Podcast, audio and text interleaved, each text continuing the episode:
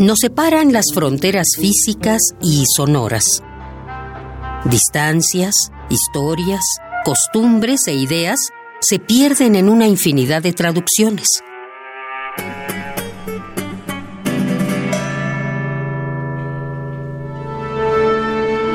Pero hay una voz que todos entendemos. La música es el idioma universal. Radio UNAM presenta Segunda temporada 2018 de la Orquesta Filarmónica de la UNAM.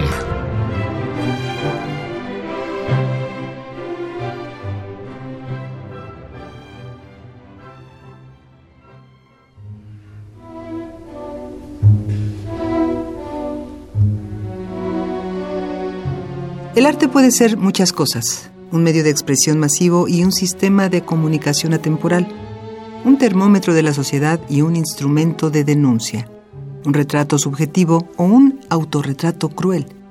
Pero no olvidemos que el uso más extendido del arte es el de entretenimiento. Y no entendamos esta palabra con la frivolidad que los tiempos actuales nos sugieren, sino como la distensión de la mente y los sentidos, el gozo de tener la sensibilidad y el tiempo suficientes para disfrutar de la creatividad humana. Con esta reflexión no dejará de ser interesante pensar en la cantidad de piezas de arte que fueron concebidas en medio del dolor, o probablemente a raíz de él. No es necesaria la imagen del poeta maldito que requiere del sufrimiento para inspirarse, pero tampoco nos es ajena la idea de que un artista, un compositor que pasó la mayor parte de su vida entre sus creaciones, en algún momento debió vivir una situación desfavorable. Nosotros, los escuchas y espectadores, disfrutamos con algo que fue creado en medio del dolor. Y aunque suene pesimista, no es por el contrario algo sublime pensar en el arte como la alquimia de las emociones? Y del mismo modo en el que el Ferinelli de la ficción cinematográfica de Gérard Corbiou combatía su propia tristeza mediante el canto, ¿no estaría de más practicar nuestra empatía para preguntarnos ¿Qué pasará por la mente de todos los intérpretes de esta ocasión? ¿Y por la mente de los escuchas?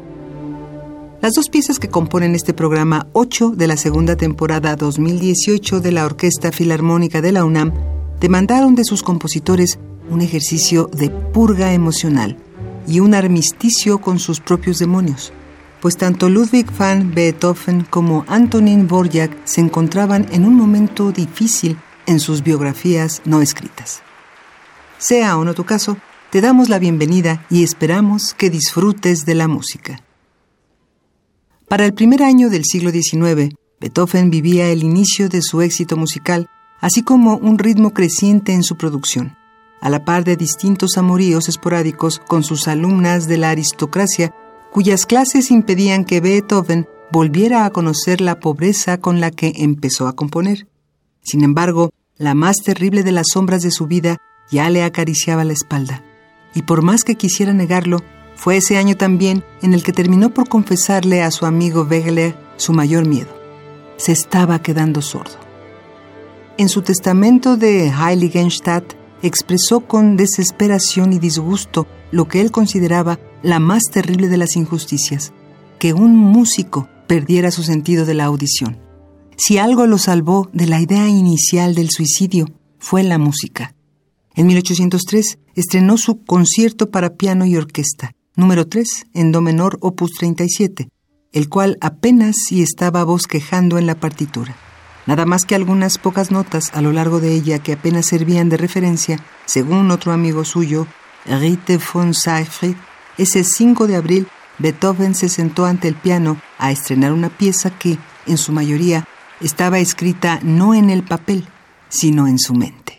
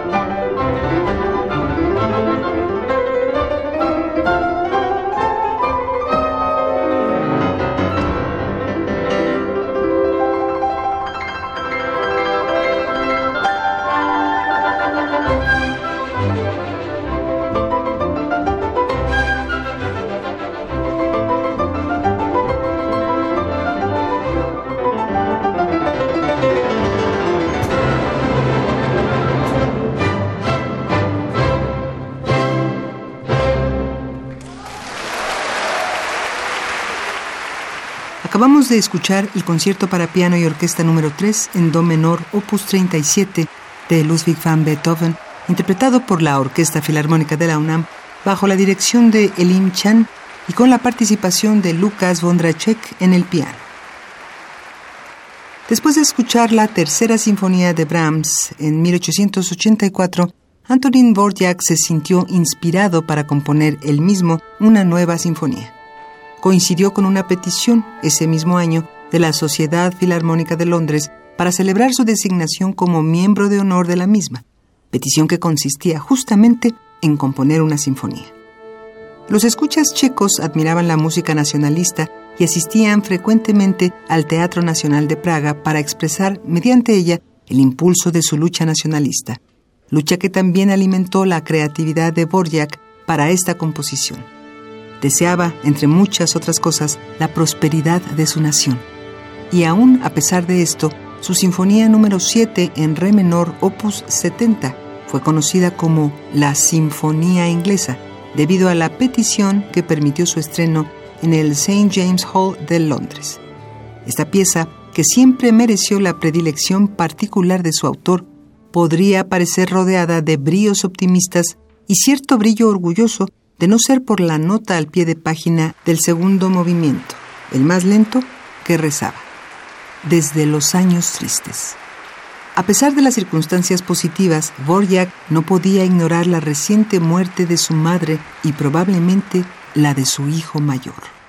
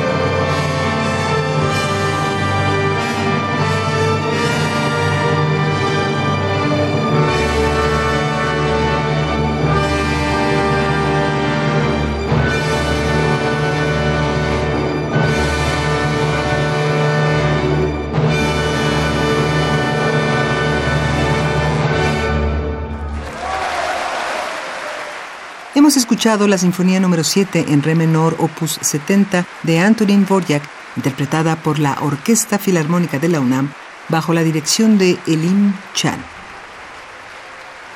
Mucho se dice a propósito de las tendencias pesimistas de la humanidad. Pareciera que siempre esperamos lo peor de cada situación como un mecanismo de preparación ante las eventualidades. Creemos por inercia que estamos predispuestos al sufrimiento y que las satisfacciones nos han sido negadas a la mayoría. Luego entonces, ¿por qué encontramos en el arte el placer ante todo? La pieza más desgarradora o el poema más melancólico nos arrancan una sonrisa. Las mismas lágrimas que esto produce llevan mucho de placentero. La fuerza del gozo prevalece ante cualquier emoción de desagrado y aún los colores fríos de nuestro espectro emocional nos resultan agradables cuando estas emociones pasan por el filtro del arte. Deberíamos aprender de eso y hacer del arte una experiencia de todo lo cotidiano. Agradecemos que nos hayas acompañado durante esta emisión y como cada semana nos despedimos con la esperanza de que nos acompañes la próxima para concluir con el noveno programa de esta segunda temporada 2018 de la Orquesta Filarmónica de la UNAM. Estuvimos con ustedes en los controles técnicos Miguel Ángel Ferrini, el guion de Mario Conde, la producción de Marco Lubián y la voz de Tessa Uribe. Gracias. Que tengas una excelente semana. Nos separan las fronteras físicas y sonoras. Distancias, historias, costumbres e ideas se pierden en una infinidad de traducciones.